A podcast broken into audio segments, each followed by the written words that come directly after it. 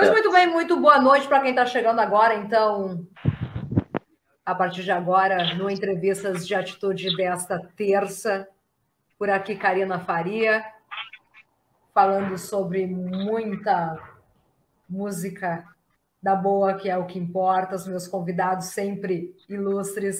Hoje eu terei a honra, então, de conversar com Daniel Christian, e chegou a vez, estavam já me cobrando, né? Tá, e aí, Karina, Beatles, Stones, Led Zeppelin, tá, mas e aí, The Doors? Hoje, então, chegou a vez de conversarmos e sabermos muita coisa, muito lado bem especial em relação à carreira de Jim Morrison, em relação a The Doors e, claro, Daniel Christian, super fã number one aí, precursor da maior banda até então que faz tributo aqui no Rio Grande do Sul e também no país. Pois o Daniel vai falar mais. Enquanto isso, para quem está chegando agora, nosso muito boa noite. Estamos então no oferecimento de Mecânica MV, que está contando, contando aí com o serviço de geometria automotiva. Também conosco aí o Alessandro Brave, que trabalha então com artes marciais, kickbox, boxe e defesa pessoal, bem como aí uma educação física, condicionamento físico, lembrando, né, que a sua saúde mental em primeiro lugar. Também conosco aí a VMB, que está trabalhando então com design gráfico há mais de 20 anos aqui na cidade de Antônio Prato. Pois é. Também conosco a Imobiliária Marinha, a Imobiliária Marinha que está há mais então de 20 anos aqui no mercado, no coração aqui de Antônio Prado. Siga lá no Instagram, arroba imobiliária Marim, a casa do seu negócio. Também conosco aí, patrocinando entrevistas de atitude, casinha de varanda, onde a sua viagem acontece, fica aí na cidade de Bento Gonçalves. Também conosco, então, H2 Físio, conta aí com musculação, funcional, dança, natação, tudo isso e muito mais aí para você, tá? Mais uma vez, muito obrigado, então, aos patrocinadores do Entrevistas de Atitude aí desta terça-feira. Daniel Christian, meu convidado então desta noite, seja é, muito bem-vindo aí ao nosso canal. Logo mais teremos também outro convidado aí para conversar com a gente. E Daniel, ui, desde já, onde começou essa tua paixão e essa tua curiosidade em relação tanto a Jim Morrison e tanto a história aí de The Doors? Muito boa noite, Karina. Boa noite aí aos teleouvintes. Pois então, Karina, é, é uma história um pouco longa, né? O tempo voa, né? Agora, quando eu fico pensando, quando eu era um menininho lá, em 94 por aí, eu tudo começou quando uma vez eu estava com uns amigos, naquela época que o amigo que tinha 18 anos pegava o carro do pai, roubava o carro do pai e ia para para Ipanema na época, era o point assim, de Porto Alegre, e para Ipanema uhum. tomar cerveja no domingão. Uh, e aí numa dessas eu voltando, meio bebinho assim no carro, meu amigo colocou uma fita cassete assim começou a rodar Riders on the Storm. Uau. E naquele momento, assim, eu senti uma coisa muito estranha. A, a musicalidade foi tomando conta de cada célula do meu corpo, assim, eu entrei em transe com aquela música. Eu fiquei, assim, ó, pasmo com aquilo. E ele me olhou muito surpreso, ué, tu não conhece The Doors? Eu nunca ouvi na minha vida. E a partir daquele momento me deu esse estalo, né? Daí eu, ah, que música mais uh, hipnotizante. Foi isso hipnotizado pela música. E a partir dali comecei a pesquisar The Doors, né? Só que naquela época não tinha internet, era tudo na raça. Eu tinha que conversar com os amigos que tinham os discos antigos, tinha que ir nas lojas que vendiam disco, conversar com os vendedores, os caras te indicarem. E assim eu acabei chegando no filme do Oliver Stone, que é o The Doors. Uhum. Do Oliver Stone, que é um filme muito polêmico, né? Porque uh, a gente sabe que os músicos do Doors não quiseram participar, né, só o baterista, porque eles não concordavam com o roteiro, né? Mas tirando o roteiro, até porque mais tarde o, nosso amigo Paulo vai falar sobre isso, né? Que é um cara que se aprofundou em The Doors mais do que qualquer um que eu já conhecia. E ele vai ilustrar essa parte. Mas vendo assim do ponto de vista da magia do filme, que uh, foi aí que me atraiu, Oliver Stone conseguiu passar aquela magia do The Doors, né? Apresentando as músicas durante o filme, foram fantásticas, né? E também as apresentações pontuais do Val Kilmer nos shows, que ele mesmo cantava. Né? Ele fazia uh, aqueles cenas de show do Doors, que foi espetacular também. Então, quando eu assisti esse filme, aí, aí eu pirei mesmo, né? Porque eu queria muito assistir uma banda cover de The Doors. Né? E naquela época só existia a, a Rolling Stones, né? que estava começando, né? tinha um pouco tempo de vida, e bandas cover de Beatles, que era normal, né? Mas nenhuma outra, assim, né? Ô, Daniel, aí... na, nessa época, né, tu tava com qual idade até então? Nessa época eu tava com 15, 15 para 16, mais ou menos. No ápice aí... da rebeldia de estar ouvindo The Doors. Também, também. De certa forma, sim, até me desviou um pouco o foco de que eu queria ser jogador de futebol na época. Eu tinha teste para fazer no Grêmio e no Inter, olha só. Mentira! O, o meu, professor, uh -huh, meu professor, que era professor de educação física, era conselheiro no Inter, uh -huh. e ele e ele queria que queria que eu fosse lá fazer um teste, né? Mas eu era gremista e nessa época não tinha. É que não, o futebol também não era essa coisa que é hoje de grana, né? Uhum. E eu pensei, não, sou gremista, jamais vou fazer teste no Inter. E aí recebi também convite para fazer teste no Grêmio, mas nesse meio tempo eu conheci o rock and roll e aí o rock and roll me levou para um outro lado completamente diferente. E aí, mas voltando ali ao, ao início da criação do projeto, uhum. quando eu percebi que não existia banda cover de Doors, né? Eu, que nem um maluco, eu começava a ver as pessoas na rua que tinham a camisa do The Doors, que eram aleatórias, né? Tipo, uma, pois é, duas, três é, do ano. Exatamente, se tratando de ver uh, pessoas na rua com camiseta de The Doors, é bem raro, eu posso dizer até os dias é. de hoje, né, Daniel? Exato.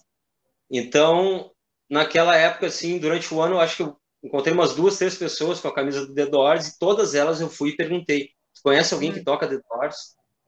E num desses aí, eu acabei chegando num, num baterista que acabou me apresentando o tecladista, o Ricardo Farfisa, toca até, até há pouco tempo tocava na Backdoors. Uhum. E aí eu conheci o Farfisa né? E o Farfisa tocava pagode, vai me matar, né? Mas ele tocava pagode nessa época. Eu tirei o Farfisa do pagode para botar no The Doors. E aí, é, aí o seguinte, é, e aí eu estudava no Julinho, eu estava fazendo segundo grau no Julinho. Nos tempos áureos, nos é. tempos áureos de Julinho. Aliás, hoje Porto Alegre, a nossa querida Porto Alegre está de aniversário, então nosso forte abraço, né? A capital, essa lindeza aí que é Porto Alegre. Capital do rock, inclusive, né? Cidade mais roqueira do país. Sem sombra de dúvida. E, e aí o seguinte, é, no Julinho, eu conheci um cara chamado Prates, e o Prates me disse assim, ó, que eu tava atrás ainda para fechar a banda, né? E o Prates me disse, cara, eu conheço umas mulheres aí que tocam The Doors. Daí eu, ah, mulher? Mulher. Fiquei impressionado, assim, né? E achei fantástico, porque a banda ia ser mista. Imagina uma banda cover de The Doors com mulher. Uau. E aí eu conheci. Conheci a Aurélia Amada, que era baixista. E conheci duas guitarristas, a Kelly e a Valkyria. Eram duas guitarristas, é. né? Só que a gente uhum. só podia ter uma guitarra. Então as duas acabaram disputando ali, a Kelly ficou com a vaga. Então, estava é. formado o time. E a gente foi para casa da Aurélia, lá no Lomba do Pinheiro, fazer o primeiro ensaio. Assim. Ninguém se conhecia, a gente se conheceu lá, tudo por telefone ainda, no telefone fixo, né? Ninguém tinha celular. Fixo. Orelhão. Tudo no telefone fixo, marcando. É, no orelhão também, botando as fichinhas lá e marcando é. o ensaio, né? Gente, a gente está se tratando, a gente está se tratando aí, é, fazendo esse revival de informações, década de 90, tá? Só para situar aí o nosso ouvinte. É. E aí o seguinte, chegamos lá, o Ricardo nervoso pra caramba, que ele tremia, a mão dele assim, tremia. E eu tava até desenvolto, louco para cantar assim, daí eu cheguei, peguei as mãos do Ricardo assim para acalmar, ele, ô oh, meu, calma, calma, coração e tal, ele até achou que eu queria alguma coisa com ele. Ele falou depois, né? Ele disse, bah, te achei muito estranho pegando a minha mão e já me, me acalmando, né? Daí eu, não, cara, só quero que tu te acalme para tocar, vamos tocar, faz de conta que tu tá em casa. Né? E ali começou, começou os primeiros ensaios, ou então Backdoors Band, não tinha nome ainda, né? Depois surgiu ali no meio dos ensaios o nome. Até uma amiga de fora que, que deu o nome para a banda. E ali foi muito rápido assim também. Uma coisa muito rápida. Ah, passou alguns meses, a gente já começou a tocar na Oswaldo Aranha, que a Oswaldo Aranha era o, Ponto, era o né? celeiro do rock and roll, total. Assim, uhum. Todas as tribos de rock estavam lá. E a gente começou a tocar lá por X e cerveja, né? O nosso cachê era X e cerveja. Um bando de piagem, 16 anos ali, 17. Uh, e a gente botava 500 pessoas todos os sábados lá, que era um gente. bar do lado do bar do João, né? Uhum. Teve vários nomes, né? A gente tocou quando era Redenção, Brugali, Barfim, Lancheria Porto Alegre.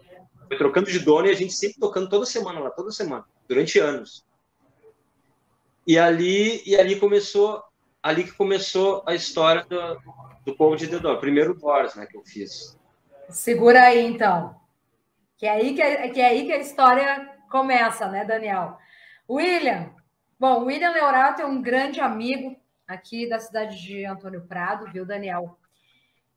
Bom, depois da tua pessoa, né, Daniel, eu posso ter, pode ter certeza que o William é tão assim, né, quanto tu, fã do Doors e Jim Morrison. O William relatou aqui. Toquei vários covers do Doors, ouvi muito e ainda ouço. Parabéns, Daniel, pela iniciativa de formar um projeto ousado e bem sucedido como o de vocês. Abraços. A gente que manda um outro abraço para ti aí, William. Abração, William. Valeu. É, foi, foi ousado, sim, cara. Foi ousado mesmo, porque ainda mais naquela época, né? E Doors é, é, sempre foi dessas bandas cultuadas, né? Ela era um pouco mais lado B, assim, não era tão como Beatles, Stones, até LED, Led Zeppelin era bem mais popular do que uhum. o The Doors. Mas o filme do Oliver Stone é que mostrou The Doors para o mundo com uma força maior. Assim, tanto que foi, foi aí que eu entrei de cabeça, mergulhei né, no projeto. E Ô, só que tinha um problema. Dani, só me diz uma coisa: o, o fato de dessa não, não digo dificuldade, mas o fato que nem o termo que tu usou, do Dor ser um, um, um, lance mais lado B, tu acha que isso que engrandece e, e sejas uma banda querida e, e, e, ao mesmo tempo intocável até os dias de hoje? Não, sem dúvida, por não ter caído, na, na digamos assim, numa uma popularidade lado A, então vamos, vamos usar esse termo, tem, uhum. tem. É, é uma banda misteriosa, ela é diferente, ela é uma banda uh, um pouco obscura, depressiva. Tem uhum. músicas muito depressivas, né? Mas que tem muita profundidade, ela tem muita verdade naquelas músicas. When the music's over, né? Imagina quando a música acabar. Né? Sim. A música é a tua única amiga, é a tua, é a tua amiga especial. Então, uh, The End é outra, é, um, ah, é uma puta obra-prima e é complexa. Eu até admito que no início eu não gostava muito de Diane, porque ela era muito complexa para mim. E aí eu comecei a entender melhor, lendo a letra, aí eu entendi a obra, porque às vezes a, a gente não entende, né? Aí a que obra tá, Daniel. Exatamente, aí que tá, tem um, um lance também, é, ao mesmo tempo, é, dificultuoso, porque, pô, não é simplesmente tu pegar e ouvir, ah, ok, são 11 minutos, muitas das canções de The Doors, Agora que vem outra explicação também, que tem todo um contexto político, tem todo um porquê, coisa que tudo o Daniel vai explicar para a gente, que não é bem assim para ter um ouvido para aceitar, né? E ouvir de fato o que, que são as letras do The Doors. Não, sem dúvida. O Morrison era um poeta, né? A princípio, e na verdade, ele era mais poeta do que vocalista. Isso é uma coisa que o nosso amigo Paulo vai poder falar depois também. Uhum. Ah, porque tanto que quando o Jim Morrison acabou indo para Paris, ele estava mais para investir na carreira dele de poeta. Ele queria ser, ele sempre quis ser reconhecido como tal. Uhum. Né? Ele já estava cansado dessa história de rockstar. Né? Ele, ele, se pudesse escolher, eu tenho certeza que ele teria sido conhecido como um poeta no mundo todo. Daniel, ele, ele preferia ele... vender livros do que discos, eu tenho certeza disso. Ok, e ele foi de fato mesmo meados da década de 60 um rockstar ou a própria imprensa, a mídia é, enfatizou isso em cima dele? Porque ele é um cara bom pinta, né, meu? Olha, é, fazer, um top, é... fazer um top 5, assim, o Jim Morrison, ele fica na number one, em termos de beleza e tudo mais. É, ele tinha, ele tinha essa, essa coisa... O cabelo dele era mais estilo aqueles cabelos romanos, né? Ele tinha aquela coisa dionísica nele. Uh, e ele era um sex symbol também, né? Ele tinha todo, todos os ingredientes de, um rockstar, assim, né? Porque ele, ele, cantava muito, né? Tinha uma, uma voz que dava para ver influência de Sinatra e de Elvis nele. Ao mesmo tempo, ele, ele alcançava o grave e o agudo de uma forma raríssima. É difícil tu, tu ver vocalistas como o exemplo, o único exemplo que eu, que eu venho agora, assim, de um cara, dá pra gente ter um paralelo, é o Renato Russo. Também nas músicas, ele tá num gravezão, assim, quando vê, vai pra uma puta, hum. filha da uhum. puta, e volta, bro. Isso é horrível, é muito difícil. E o Morrison, ele tinha a voz aveludada em, em Riders on the Storm e outras músicas, assim como tinha aqueles gritos estridentes dele, assim, que parecia um gato sendo estrangulado. Para quem e... conhece um pouco mais, né, Daniel? Para quem conhece, jogou um pouco mais na carreira do The Doors, sabe que havia toda uma força misteriosa por detrás daquele homem, né? Em especial Sim, Jim Morrison. Pois é, não, não, não por detrás da banda, mas em especial ao Jim Morrison, né? Não, tanto que, tanto que eu não sei se isso aconteceu de fato, porque até eu conversando com o Paulo sobre o filme, ele me conta que a maioria das coisas que tem no filme não aconteceram, né? Foi tudo para deixar bonita a história, né? Aquela coisa hollywoodiana para é. vender. Ok, faz parte do business, né? Eu, eu faço esse contraponto com ele, né? Uhum. Uh, mas no filme mostra uma cena que o Jack Roseman, se eu não me engano, ou um outro produtor, é, oferece carreira solo para ele já. Tipo, Doors é tu, eu não quero os outros. Deixa os outros lá, assina com a gente que tu vai ser o cara. E aí eles tinham uma lealdade com os caras, aí disse, não, nós somos uma banda, né? Que é um por todos, todos por um. Então, uh, ele, te, ele tinha um poder, se ele fosse fazer uma carreira solo, ele seria bem sucedido, não tenho dúvida. Mas ele, ele era um cara muito solitário, né? Eu acredito que ele não tinha muitos amigos, então ele ia preferir sempre estar com a banda do que estar sozinho. A, a, agora eu, me fugiu o nome do, do, do lugar, mas a vida de Jim Morrison em especial mudou depois que ele foi passar o verão, onde estava uh, Mama Cass, Brian Wilson, tava uma galera mais assim, paz e amor, e ele foi passar uma temporada, né, é, nesse verão, e a vida dele simplesmente mudou, e aí que ele voltou com tudo para simplesmente escrever obras-primas, né, Daniel? Agora me fugiu o nome do lugar agora, né? Muita informação. Se tu lembrar aí, tu comenta pra gente. Você está falando antes da, antes da banda? Quando ele foi do, montar? Do, durante, durante, durante aí durante? o DOS. É. Ah, eu vou te dever, eu, eu, eu me lembro. Praia de Venice Beach, mas não sei se é essa praia que tá te falando. Eu pesquiso ah. aqui rapidinho, não dá nada. O William comentou aqui pra gente, ó. O Diana, a canção de Édipo, obra-prima é, de Jim tá. Morrison. É, isso aí, com certeza. Ele quis impactar e conseguiu, né? E também diz o amigo Paulo que, bom, já estou sendo spoiler aqui das coisas que o cara vai falar. Não vou dizer, vou deixar o Paulo falar sobre Diane. A cena do filme com Diane. Mas uh, eu sei que eu, eu admiro muito as letras do Jim, tem letras. Uma das minhas músicas preferidas e que eu me identifico muito é Hyacinth House, que ali ele, ele faz um desabafo assim incrível e eu muitas vezes me vi exatamente como ele escreveu. Eu poderia ter escrito aquela letra. Eu e qualquer pessoa que, que, que uh, passa por esse tipo de sentimento, né, em amizades, e ele conseguia colocar no papel de uma forma linda demais, sabe? Linda demais. E a música também é toda linda, né? A musicalidade também é linda. Uh, ele é um grande letrista de um grande poeta.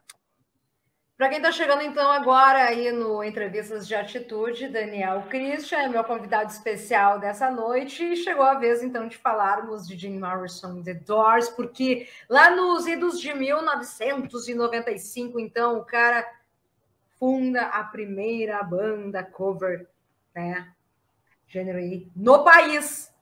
É importante, né, enfatizar esse detalhe. É, eu não conheci, deve, pode ter tido alguma antes, mas eu não, eu nunca conheci nenhuma. Assim, eu pesquisei bastante, não, não, não encontrei bandas cover de The Doors. Pode ter existido nos anos 80, de repente, alguma, né? A gente vai saber, o país é grande, mas, mas assim, nunca vi material de nenhuma, assim, antes de 95. Até se alguém souber de alguma aí, quiser mandar material, vai ser um prazer ver esse material.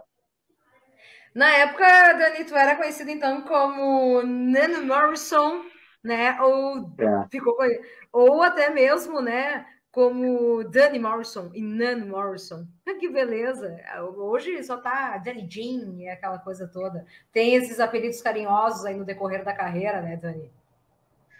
É, o pessoal, né, vai, vai chamando e tem que linkar o sobrenome quando a gente está no palco. É, a gente se entrega bastante para fazer um, um trabalho bem, bem fiel, né? Então, o pessoal acaba, às vezes, uh, entrando... A gente consegue levar o pessoal para aquela magia toda, né?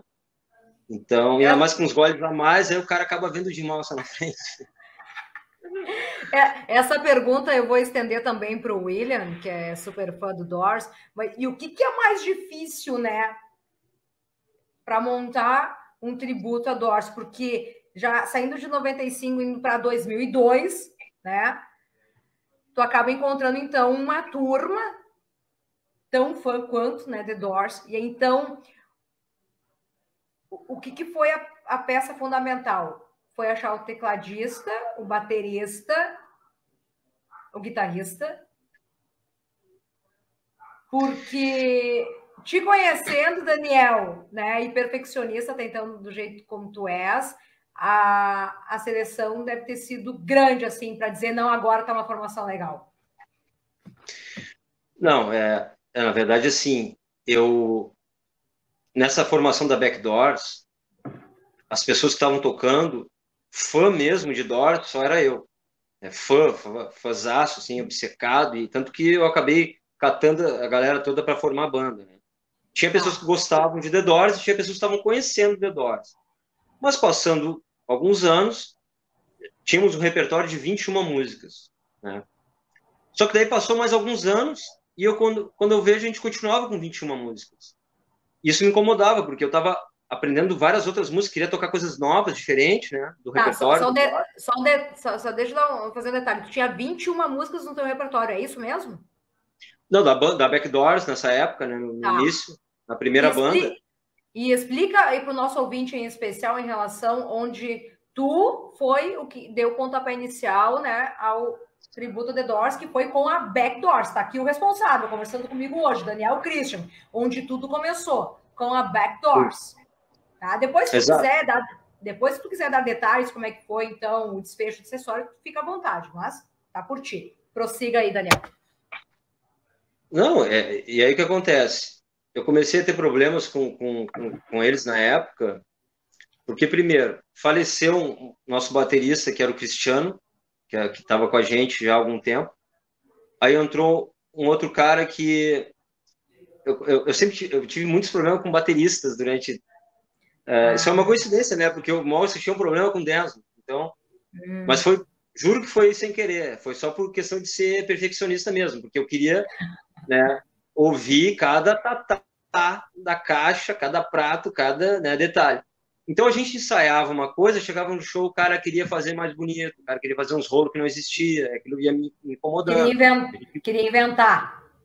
É, daí eu, eu fiquei tipo assim, não é a gente fazendo versões do The Doors, a gente está fazendo um cover, tem que ser mais fiel, na minha concepção, mais fiel mais possível. Mais fiel possível.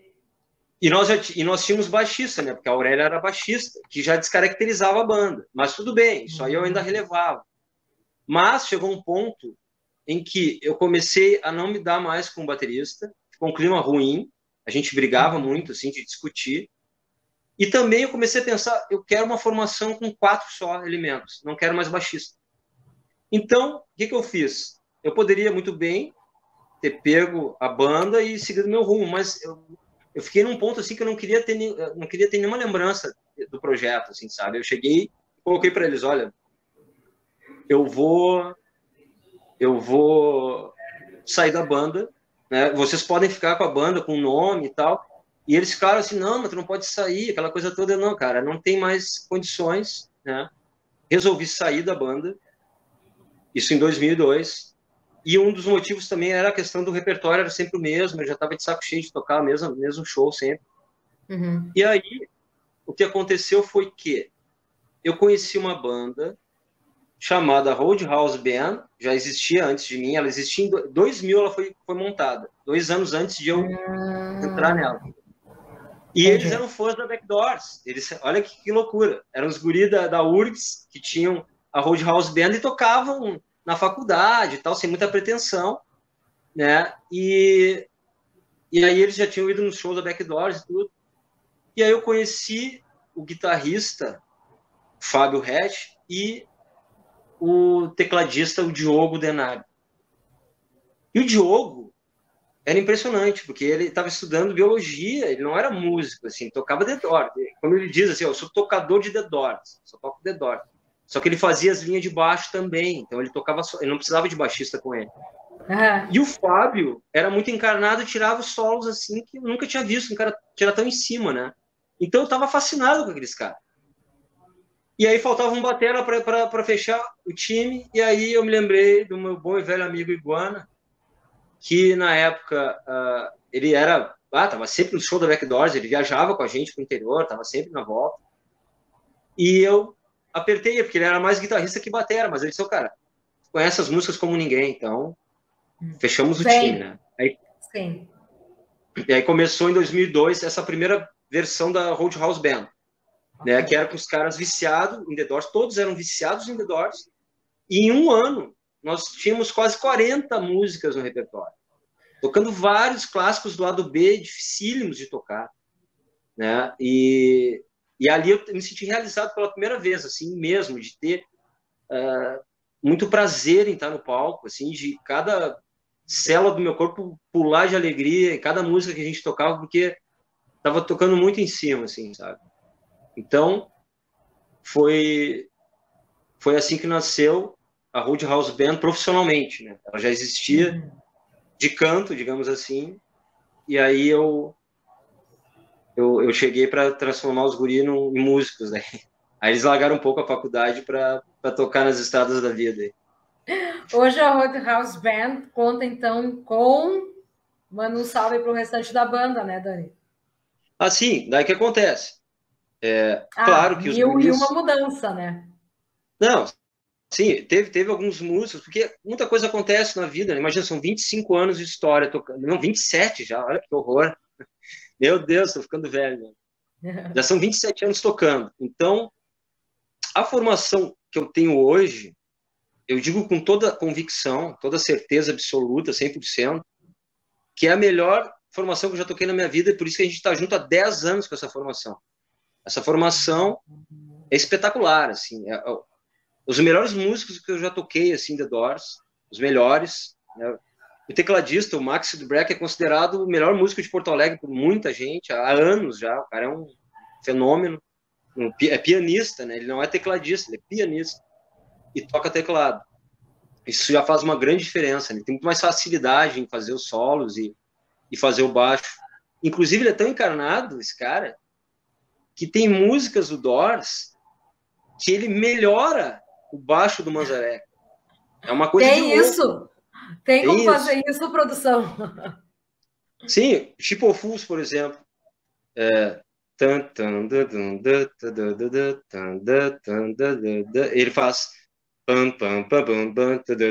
Sabe? Ele dá uma, dá uma firulada assim, bota umas notas a mais, deixa mais difícil, mais complexo o baixo.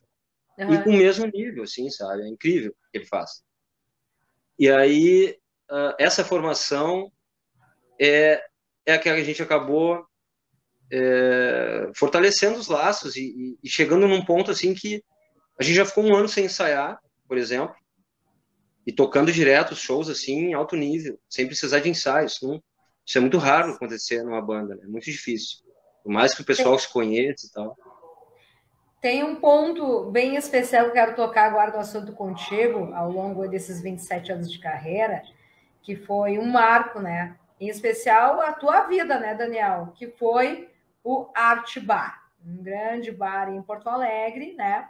E eu gostaria que tu contasse de início a fim, de início ao fim, desde aquele episódio que eu faço questão de relembrar e dividir aí com os nossos ouvintes, sim.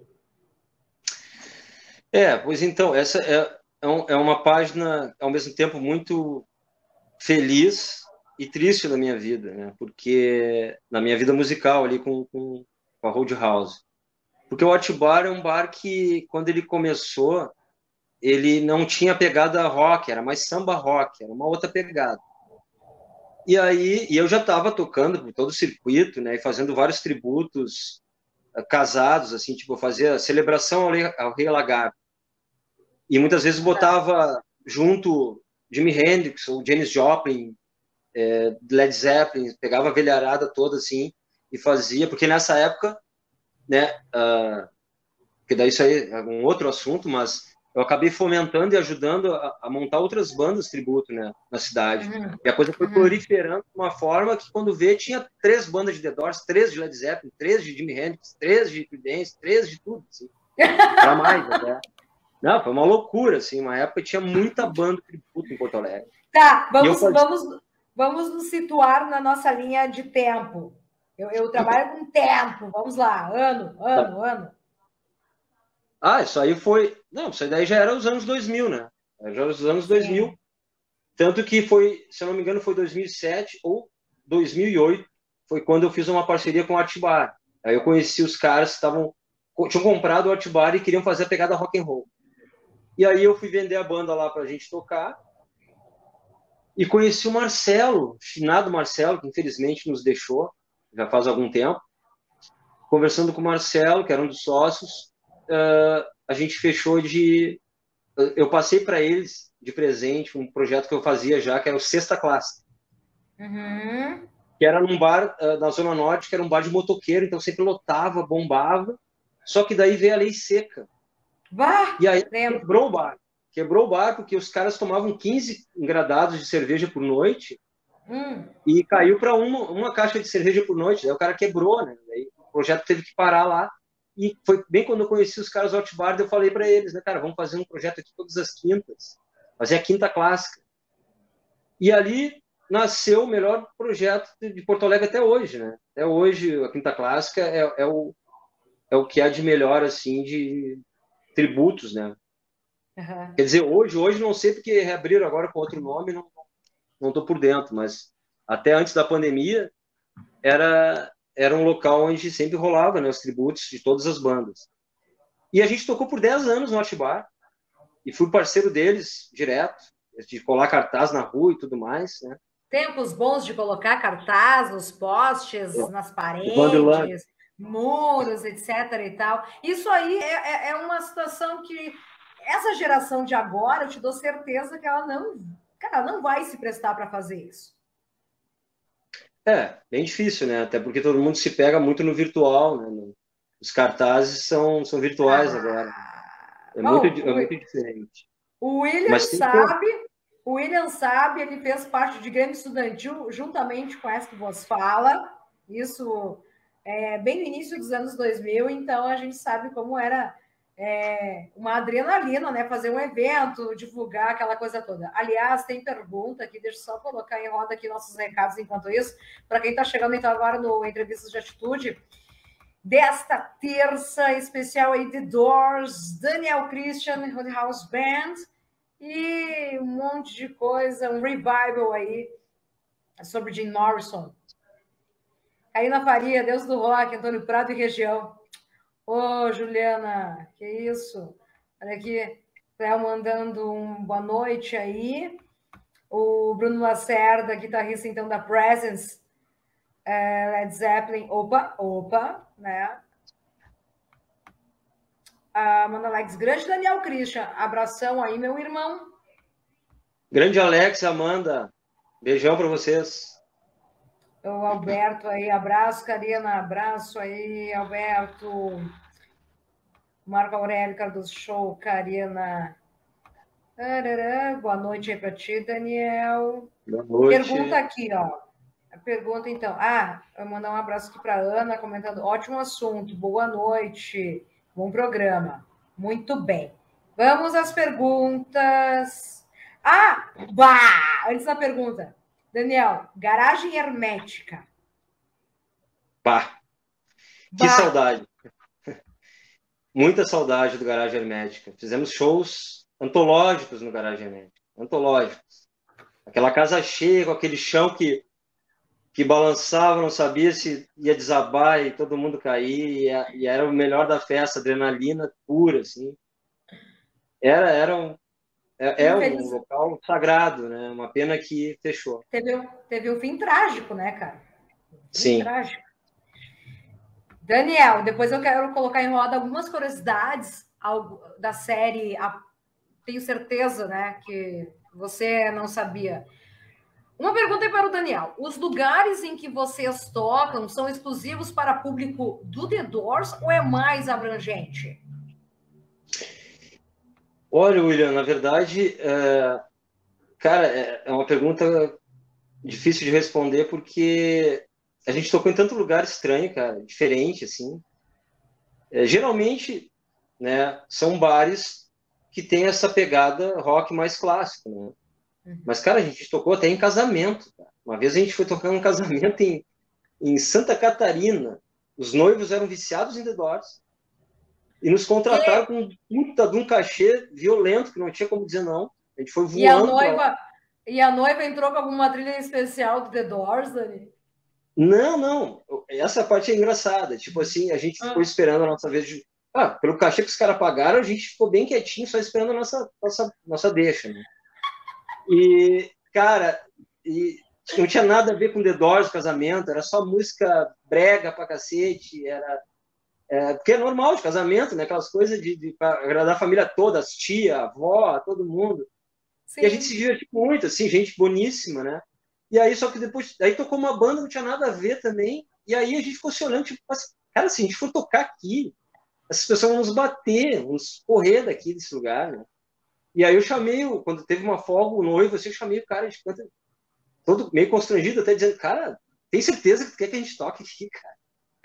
Aí ele pegou e disse assim, fica tranquilo, fica tranquilo que agora vai acabar a festa da, da família, de todo mundo aqui, vai todo mundo embora, vai ficar só os, só para quem vocês têm que tocar e praticamente os caras nos contrataram para tocar para 10, 20 pessoas, que eram os, os roqueiros, né, os parentes mais próximos, amigos do, do casal, o casal é. viciado em The Doors, né? E foi uma experiência muito legal, muito legal. Mas a gente já tocou, em, em, por exemplo, na Argentina, a gente tocou é. num restaurante, um restaurante assim que é tudo viciado por Beatles. Era uma, era uma era uma turma assim, o público era completamente bitomaníaco, né? Só os mais novinhos tinham 60. Aliás, falando em Beatles, deixa... Ei, ei, Danis, deixa eu só fazer uma adendo. Um, tem, tem um momento em especial, depois tu pode contar em especial pra gente aí, que muito, né, uh, mudou uh, mentalmente falando na cabeça do Tim depois que eles ouviram o Sgt. Peppers dos Beatles, né, cara? foi uma grande influência ali para eles, né?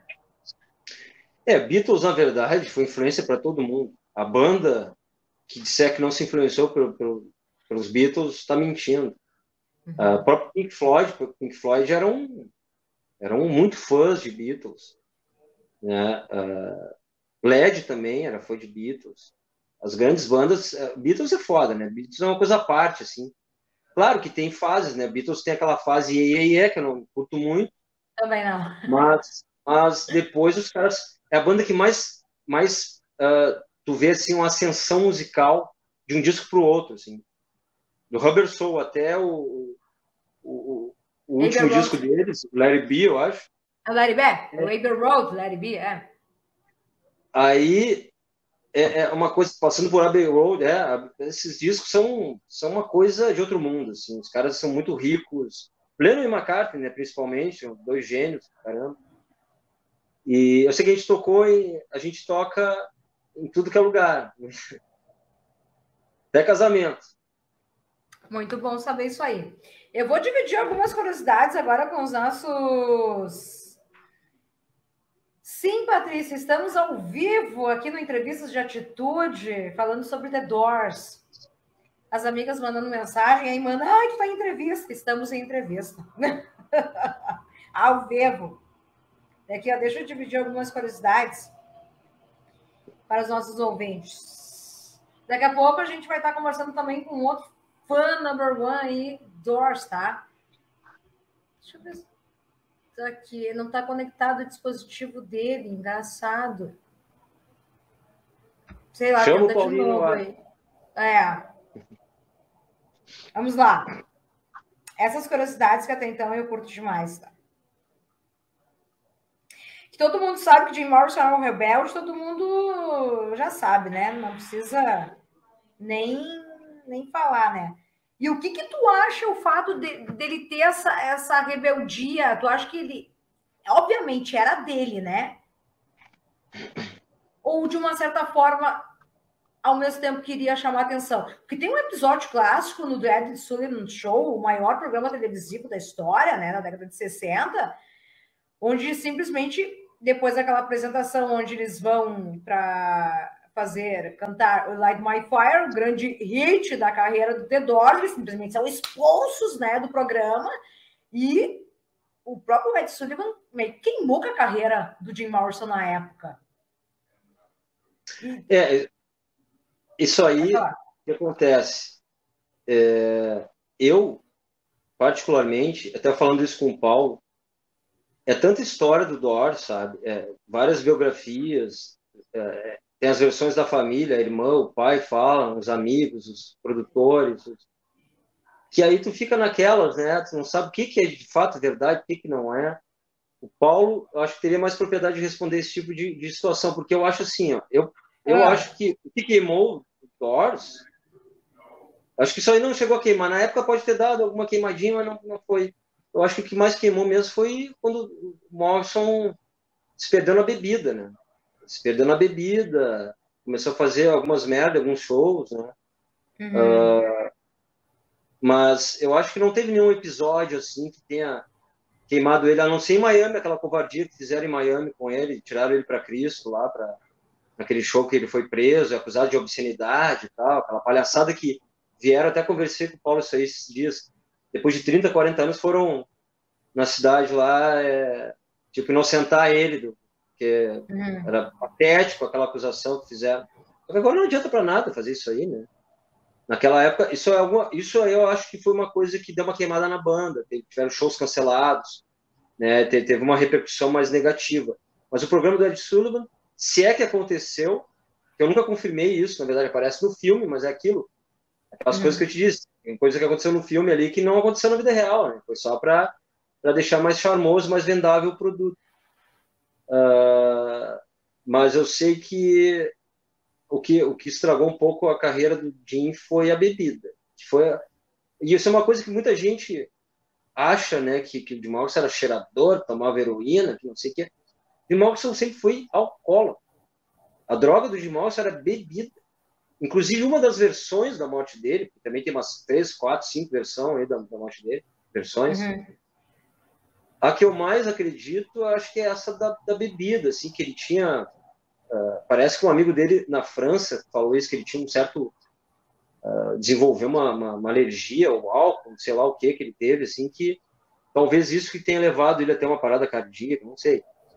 Uhum. São especulações, mas eu sei que, isso eu acredito, eu já vi várias fontes assim confirmar que ele não era cheirador, não era de heroína, nada. Ele, ele era bebum mesmo. Era aquele cara que é, tomava uísque no café da manhã. Era alcoólatra Era bem, bem complicado, às vezes, conviver com ele, né, com essa loucura, né? Era um tá, rebelde tá, então... com causa também, né? Ele era um rebelde com causa, porque ele teve uma adolescência muito turbulenta, né? Teve que, imagina, foi criado com um pai um almirante da marinha lá, um cara rígido pra caramba. Ele, ele acabou indo morar com a avó, então ele teve uma teve uma, uma, uma rusga com a família ali no momento uh, pré-banda, né? Quando ele saiu para o mundo, assim. E era um cara que peitava as autoridades, né? Era um cara que não aceitava, não aceitava a guerra do Vietnã. Ele, fala, ele influenciava milhões de pessoas, milhões de americanos contra a guerra. Ele fazia parte daquele grupo seleto que, que, que se manifestava politicamente, como a própria Janis, o Hendrix, o John Lennon, né, eles, é, é, ele tinha, ele era um rebelde com causa, ele não era para aparecer, eu acho que ele não, não, se ele quisesse aparecer, ele é só fazer uma musculação e fazer show sem camisa, mas Nem pelo contrário, fazer musculação. Ele, é, mas estou dizendo, se quisesse aparecer, mas ele fez o quê? Ao contrário, ele ficou gordo, uma barriga de nove meses, né, uma barba de Papai Noel escura, Opa, e... essas, essas fotos a gente não vê na, na, na aí na, na, internet aí. Não me deparei com essa. Dá uma pesquisada. Jane Morrison gordo. Mas claro. essa é novidade para mim. Pansudaço. Eu tava com uma barriga violenta lá por 70, por aí. Pode ver no próprio Hollywood Ball. Não, Hollywood Ball não, minto. Na Ilha de White, quando eles tocam.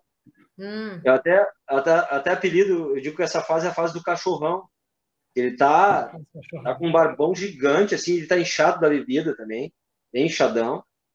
E tava pançudo, bem pançudo. Ele meio que desleixou, assim, essa coisa de. É que ele não, ele não se ligava com essa coisa, ele não queria ser sex symbol, né? ele queria ser poeta. Talvez até tenha forçado essa imagem para desassociar esse coisa de, de, de, ácido rock, sex symbol. Né? Uhum. Ah, mas conseguiu. Conseguiu e é até hoje. Olha aqui, ó. Nesse meio tempo, tu falou em nomes como Janis Joplin, festivais, aí eu quero uh, debater isso contigo agora. Por exemplo, obviamente, mas é sempre importante relembrar, né? É, Joplin e o próprio Jim Morrison, né? E a clássica aí, uma garrafa de uísque, né?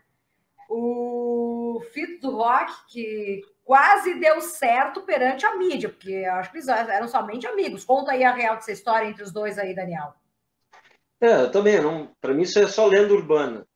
Uhum. Só uma uhum. lenda urbana. Eles, eles até tem, eu sei até mais história da Janis com o Robert Plant do que com o Jim Morrison. Olha é, aí, ó. É, mas não de casal, eu digo de parceria. A Janis foi meio que uma mentora do, do Robert Plant, como ele se situar no palco e tudo mais. Ela deu várias dicas para o Plant. Ele fala isso numa entrevista que ele isso eu fiquei bem surpreso, né? James fazendo uma mentoria de como se portar no palco para o ilustre Robert Plant. Muito bem, olha aqui, ó, é, ao mesmo tempo que o, o Jim Morrison era contra a guerra no Vietnã, aquela coisa toda, contra a cultura e papapá, mas aí não, não quiseram, não aceitaram o convite para tocar no Woodstock. Sabe? É, mas... O porquê, dos porquês. Aí eu acho que foi questão financeira. Ah, acho que nem foi ele, foi até foi os empresários, foi alguma coisa que eles não, eles não fecharam as cifras, eu acho. Foi uma questão uhum. de grana. Tanto que eles tocaram depois na Ilha de White. Né? Não tinha por que não querer tocar em Woodstock. Porque no início até as pessoas estavam meio receosas, mas depois que começaram a confirmar os nomes, é. os artistas começaram a, opa, ah, a James vai tocar, o Hanks vai tocar, o The Who vai tocar, eu também quero. Então a galera foi. E é uma pena que bandas que deveriam estar ali, três bandas que fizeram muita falta no estoque, foi Beatles, é, The Doors e, e o... Led Zeppelin. E o Led Zeppelin, exatamente. Né, acho que é. Power trinca, né? Baita trinca. E é. tem, tem uma outra curiosidade também. Eu, eu, a gente estava tentando fazer contato aí com o nosso outro convidado, ele não está conseguindo, viu, Daniel? Está tendo algum. Ó, tá tendo o, o, Paulo, tá? Ele está tendo alguns problemas técnicos aí. Não, o Paulo, a gente não está conseguindo te adicionar aí. O Paulo Sérgio Bran, ele que é que do pena. projeto, ele que é do projeto Jimbo, tá? Aí de Maceió. Exatamente.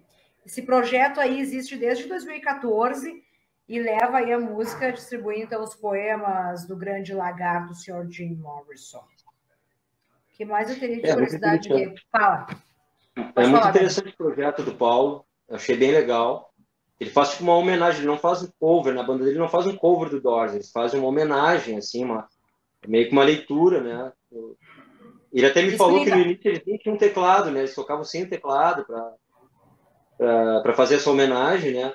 Mas ele é um cara que o Paulo ele criou um fã-clube lá em, Maceió dos Doors, né? E ele é um cara que se aprofundou muito na, na, na em livros assim que não chegaram para nós. Né? Tem muito livro do Doors de pessoas próximas lá, por exemplo, do Frank viciando, que ele fala muito, que, que não tem tradução para nós aqui. E o Frank foi um grande amigo do, do Jim, e um dos cinegrafistas, até, estava me contando detalhes assim muito legais.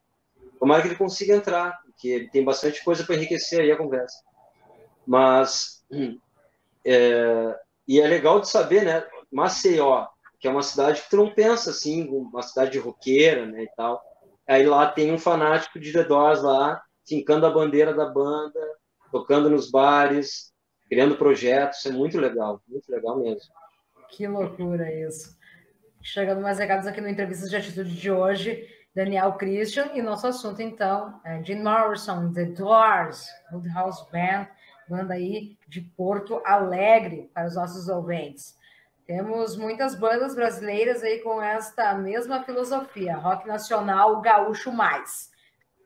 Daniel, tem algum exemplo, quer citar algum nome aí? Não, fiquei até curioso, se ela quiser dar, citar alguns nomes aí.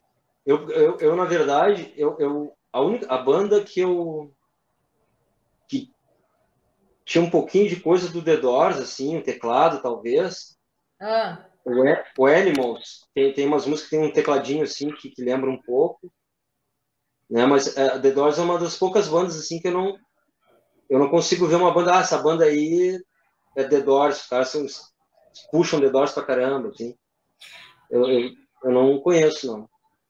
É, a gente não está conseguindo contato aí com o Paulo. Eu, o dispositivo dele não está conectando aí, Dani. O, tu, tu, The Animals, tu falou? Sim, tem uma, tem uma tecladeira, né? Estou dizendo nesse sentido, assim, de ser meio. Sim. Versão brasileira, poderíamos dizer o RPM. É, né? O Paulo Ricardo dá uma de com o cabelinho, com, com a, com, a, imagem, né? E tem o Esquiavon lá no tecladinho. Então, é o que me vem em mente, assim. Olha aqui, ó, que honra! Aí que eu me refiro, aí eu fico muito feliz, obrigado. O Otávio Rocha, guitarrista de. Ei, Daniel. Daniel, Oi. Otávio Rocha, nada mais, nada menos que o guitarrista da Blues Etílicos. Está curtindo aí Grande. o nosso bate-papo do Rio de Janeiro. O coach me lembra os Doors às vezes. Bom, tanto que depois naquela reunião, né, o vocalista do The Coach, que agora me deu um branco de novo, tomou a frente, né, Daniel? É, na verdade, essa história aí, o que, que aconteceu?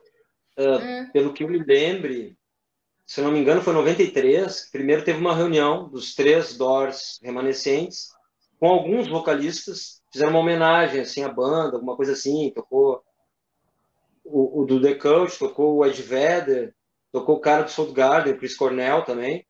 Hum. E, aí, e aí que teve o racha nos remanescentes do Doors, porque porque o John Desmond disse que o único cara que poderia vestir as calças de couro do Jim Morrison seria o Chris Cornell.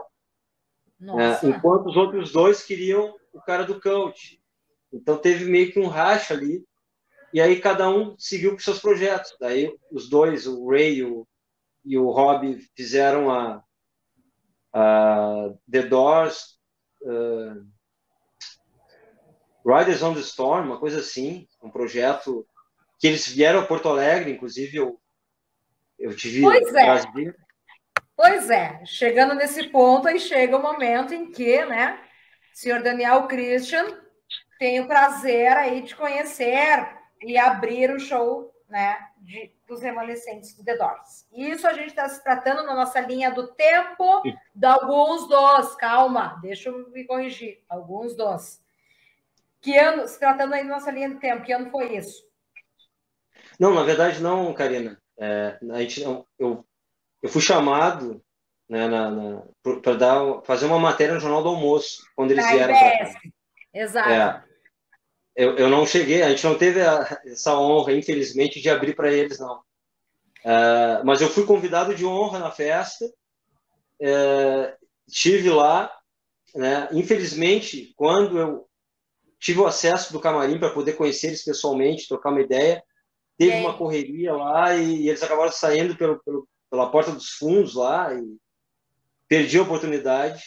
Mas fe, teve uma matéria muito legal que a gente fez, é. né? Inclusive, para a RBS uh, falar de. Porque só falam de música gaudéria praticamente, né? Tirando o rock gaúcho, que teve seu tempo alto.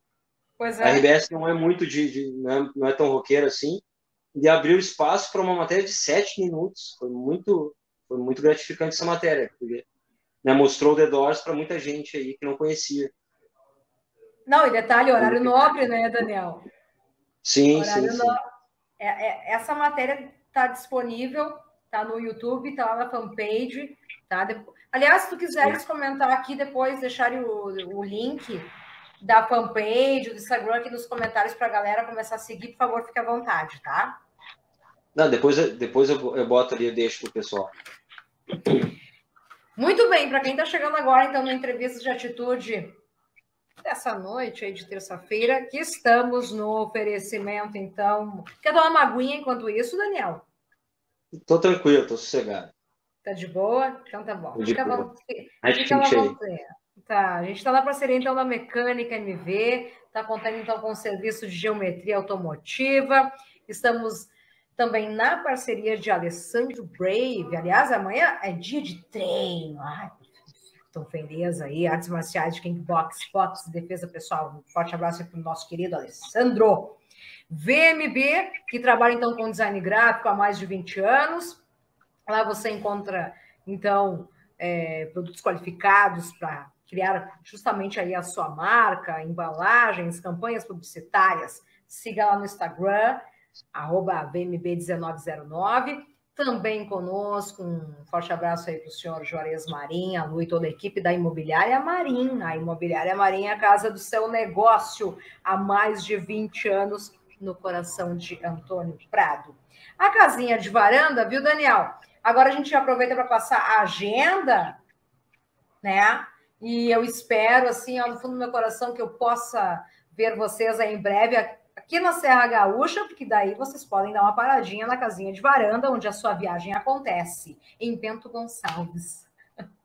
Passa a agenda aí, grande meu querido. Bento. Grande Bento, grande Garibaldi. Muitos shows a gente fez no Bar do Joe, em Garibaldi, nos anos 90. Uma cidade muito legal. Em Bento a gente chegou a tocar, no, esqueci o nome do bar agora, que tem até hoje. Na época? Bangalô. Bangalô. Ah, o Bangalô. Ah. Tocamos no. Bangalô também, nos anos 2000, no início dos hum. anos 2000. Muito interessante. Bom, uh, depois de dois anos praticamente parado, nosso último show oficial foi em janeiro de 2020, tá. em Santa Catarina. A gente tocou em Santa, na Praia dos Ingleses.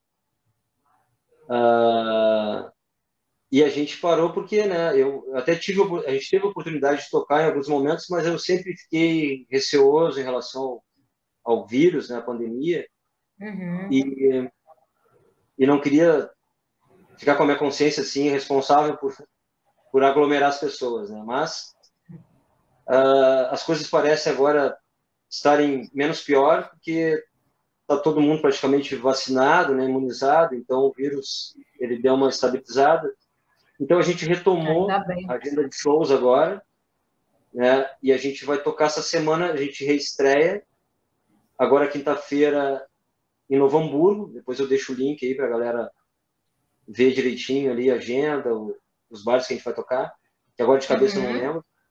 Uhum. Dia 26, sábado, a gente vai tocar em Santa Maria, no Garage, Moto Garage, uhum. que é um bar clássico lá em Santa Maria também que toca sempre o bom e velho rock and roll. Então, para esse mês, a gente está com essas duas datas. Mês que vem, a gente vai tocar no. Tem 14 e 15 que estão ainda definindo ali, está sendo negociado, mas no dia 16 a gente toca no Bar Opinião, na que é considerada a maior festa de rock da, do sul do país, que é o Rock em Bira. Geralmente é uma festa bala, assim, que vai duas mil pessoas, e, e a gente já toca nessa festa há bastante tempo. Ai, então que presente! Aliás, o meu forte abraço aí para toda a equipe da Abstract Produtora. Sim, grande Ricardinho. Grande Ricardinho, Homero e tudo mais. É... Ah, sim. Bom saber, dona Paty Madalosso, porque eu preciso dar quantidade ainda para fechar esse meu bloco das dos meus patrocinadores, a Juliana Escapim comentando aqui. Boas lembranças, bem lembrado, muito bem. E, né, aproveitando para dar o meu agradecimento aí, a H2 Fisio, tá? Mais um patrocinador aí do Entrevistas de Atitude. Deixa eu falar uma coisa aí para vocês. Todo esse material, tá? Ele é editado, bonitinho, e é jogado lá para o canal do YouTube. Então, tu pode conferir na sequência, ouvir de novo, tá? Lá no YouTube. Então lá você encontra como Atitude K, essa que vos fala, tá? E depois esse material é jogado como podcast lá no Spotify. Se você não tem, né, muito sabe para estar tá vendo imagem, então coloca o fonezinho e ouve aí a nossa entrevista, nosso bate-papo lá no Spotify. Karina Faria. Então, tá tudo certinho, lindo e maravilhoso baita material, então, para você curtir de boa, tá? Pati, beijo para ti. Depois manda agenda, tá? Pati Maneloso, queridaça, que trabalha, inclusive, na K2 Físio. Albert Einstein é um dos maiores gênios da nossa história. O QI dele era de 160, mas ele não está sozinho nessa, tá? O QI de Jim Morrison era de 149. Para se ter uma ideia aí de como isso é alto, a média de QI dos brasileiros está em 87. Eita, que eu vou te dizer, né? Pasme, apenas 0,1% da população mundial tem que ir acima de 145. Então tá aí, né? O porquê dos porquês do senhor Jim Morrison ter sido o que foi, né, Daniel? É, foi um cara genial, né? Não tem dúvida disso. O cara contribuiu muito para música, para para poesia, para o rock and roll e deixou um legado que até hoje está aí vivo. Caras como eu aí tanto tempo homenageando ele e sem cansar, sem enjoar.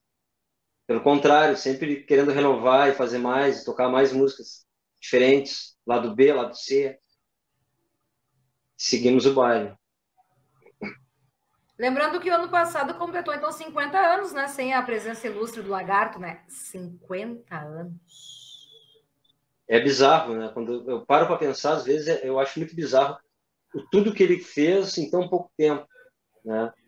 Foi uma coisa muito efêmera, assim. É, ele conseguiu um sucesso gigantesco e tanto que seis meses depois de gravar o disco já estavam estourando no mundo todo. Né?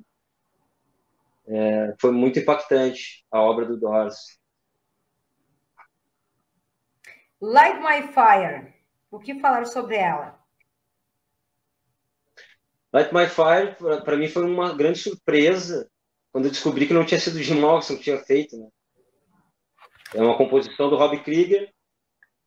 E Ou, outra curiosidade. Banda, né? Tornou pois a é. música mais conhecida é. da banda é bom enfatizar esse detalhe que Light My Fire não foi escrita, né, por Jim Morrison. Essa é uma outra é. curiosidade se colocar para nossos ouvintes, né? Fala aí quem é que fez aí novamente, aí que eu te cortei na hora. Não, é isso. E... Ali tá falando o Otávio, né, que eles tocaram vários clássicos de blues. Pô, e fizeram, né, Otávio, vários clássicos de blues. E tem músicas que são fantásticas, né? É, o próprio Roadhouse Blues, que é, é, um rock, é um blues meio rockado, né, com peso do rock and roll, mas eles fizeram, eles tocaram, fizeram versões de Backdoor Man. É, uh, puta, me fugiu agora.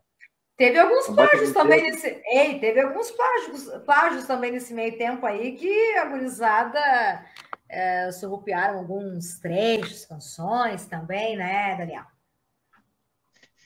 Não, sabe que falando de surrupiada, tem é. uma guitarrinha do, do, do Pearl Jam que eles meio que, uh, meio que pegaram do Five to One.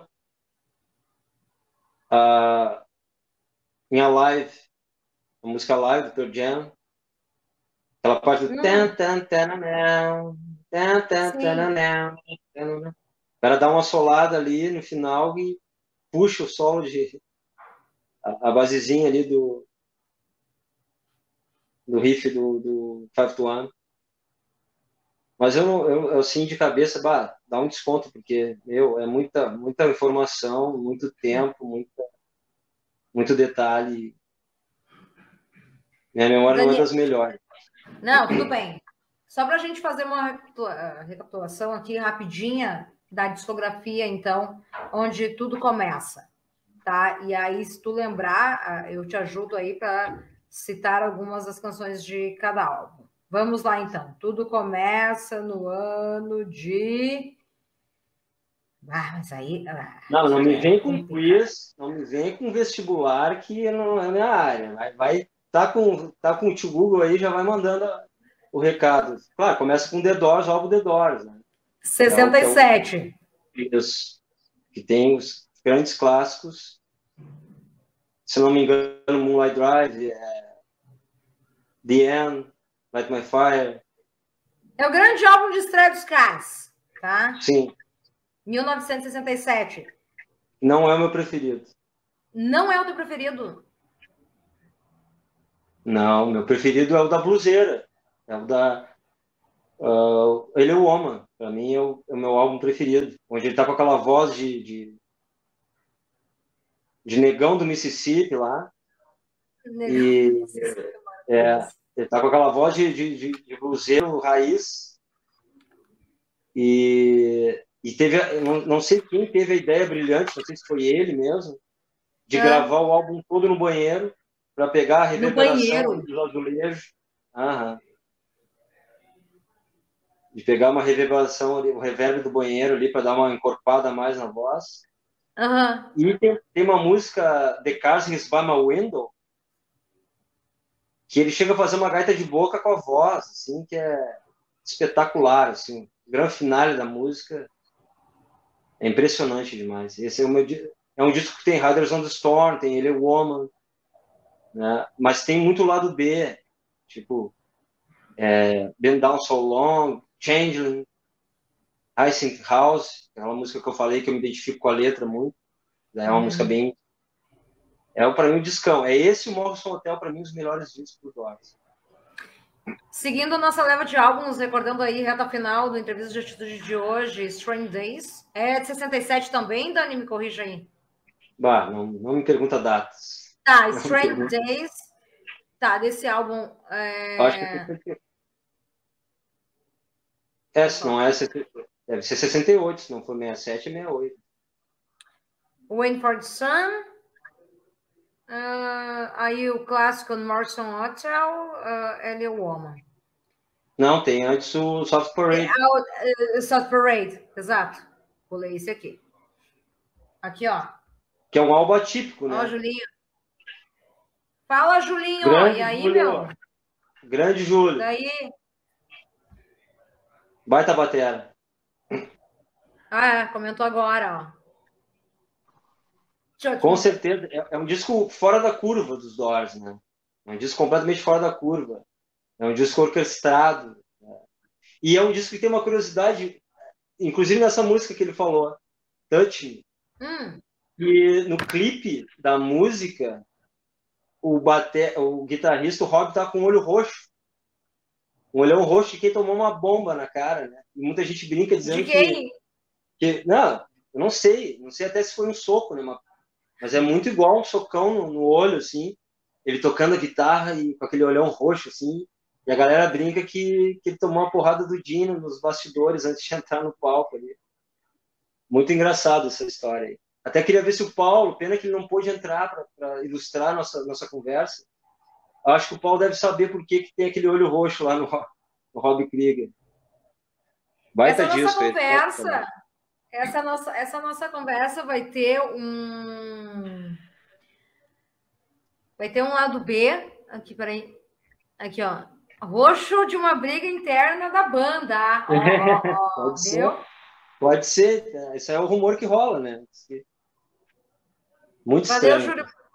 Valeu, Júlio, pela participação. Olha aqui, ó. Só para te avisar, Dani, a gente vai. A gente pede desculpas, obviamente, né, aos nossos ouvintes. Uh, teria a participação do, do Paulo, diretamente de Maceió, ele ia ah, agraciar muito com as suas seu conhecimento, suas curiosidades em relação ao Doors. Bom, não foi possível, né? conectar, acontece. Tu teve sorte, senhor Daniel, porque o Daniel estava tri assim, tipo, tá caindo o mundo aqui, eu não sei se minha internet vai dar, mas deu perfeitamente, foi é. espetacular, tá? Fluiu tudo muito bem, né? Maravilhosamente bem. E eu só tenho te agradecer, né, Dani? Passa mais uma vez aí o, as redes sociais para o pessoal começar a seguir aí a banda, aquela coisa toda, com o telefone de contato, fazer o merchan. Não, eu, vou, eu coleto. Olha só, eu tô. Eu não sei de cor o telefone da produtora, porque eu não tô mais. Eu não tô mais vendendo a banda faz um tempo, né? Até, de vez em quando, até fecho algum show, por eu conhecer, ser amigo do dono do bar, mas Uh, a gente está com uma produtora fazendo isso, um produtor também, para shows nacionais. E em breve vamos ter uma, uma parceira vendendo shows internacionais também. Ela está tentando fechar shows lá nos Estados Unidos para a gente para 2023. Caramba. E aí eu deixo, eu deixo os contatos aí, depois da conversa. Eu coloco os links aí das páginas para quem quiser conhecer um pouco mais, ver alguns vídeos nossos e uh, seguir nas páginas e tal. Uhum. Eu coloco embaixo. Dani, vamos combinar então de dar continuidade a esse nosso bate-papo. Aí a gente tenta contato então com o, pa... com o Paulo diretamente de Maceió. E aí sim, aqui a gente pode conhecer um pouco mais a história em especial de Daniel Christian, onde tudo começou em relação ao tributo, ao The Doors, primeira banda até então no país, foi tudo onde tudo começou com a Back Doors e hoje então é House Band, tá? É bem importante deixar esses detalhes esclarecidos aí para os nossos ouvintes. 27 Sim. anos de estrada, tá? Esse mocinho bonitinho aí que nem parece, né? Nem parece, né, Daniel? Tá 27 anos já à frente da banda. Vamos... Que isso? Não, e olha só, tu falou 27 pela primeira vez, me, me, me... o Morrison morreu com 27 anos. Cara. Imagina, tudo isso que eu vivenciei é a vida do cara.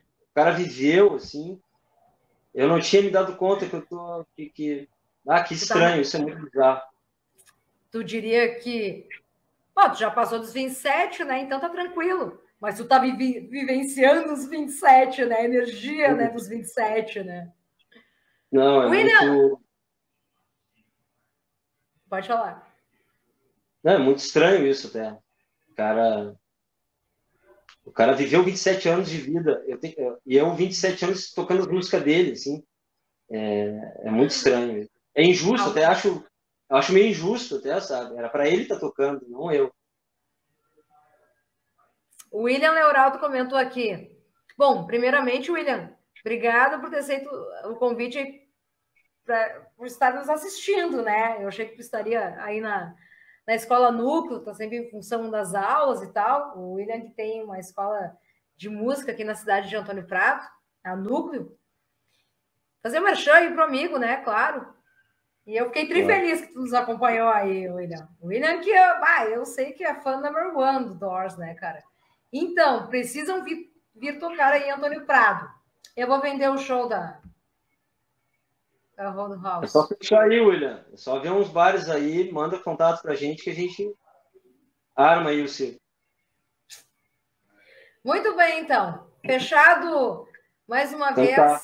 O bate-papo de hoje aí no Entrevista de Atitude. Agradecer a todos que nos acompanharam, início, meio e fim. Lembrando, então, que esse material estará logo mais é, disponibilizado no canal do YouTube, acha lá Atitude K, tendo a direção final de Camila Pelim, ela que fecha aí a conta para gente, joga todo esse material maravilhoso aí, tanto para o canal do YouTube e também, claro, no podcast lá no Spotify. Lembrando que mais uma vez ficamos na parceria da Mecânica MV, Alessandro Brave, tá? A VMB Imobiliária Marim, Casinha de Varanda e H2 Físio.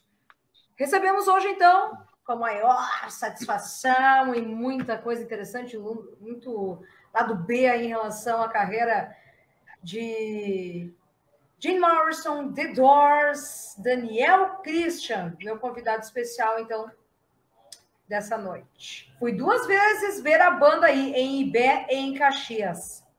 Everton aí, Boa. bacana. O William comentou, Legal. um abraço, Karina. Um abração à Roadhouse Band. William, ó, beijão aí para ti, cara. Dani, obrigado, meu querido, ter topado Muito aí obrigado. meu convite. A gente conversa aí em breve novamente aí com a presença aí do Paulo diretamente de Marcial. Tem muita coisa que eu tenho certeza que você ouvinte não tem nem ideia. Nem ideia. Com certeza, com certeza. Vamos fazer sim. Vamos fazer um especial só para falar dos The Doors, né? Vamos trazer os especialistas. Isso aí. Tá ok. Muito obrigado. Obrigado. Valeu, galera. Boa noite a todos. Valeu, Karina, pelo convite. Até a próxima. Valeu. Beijo, Dani. Beijo, gente. Boa Tchau. semana aí para vocês. A gente volta na próxima semana, na quinta-feira, entrevistando Jacques Maciel, do Rosa Tatuada. Tchau, gente. Até.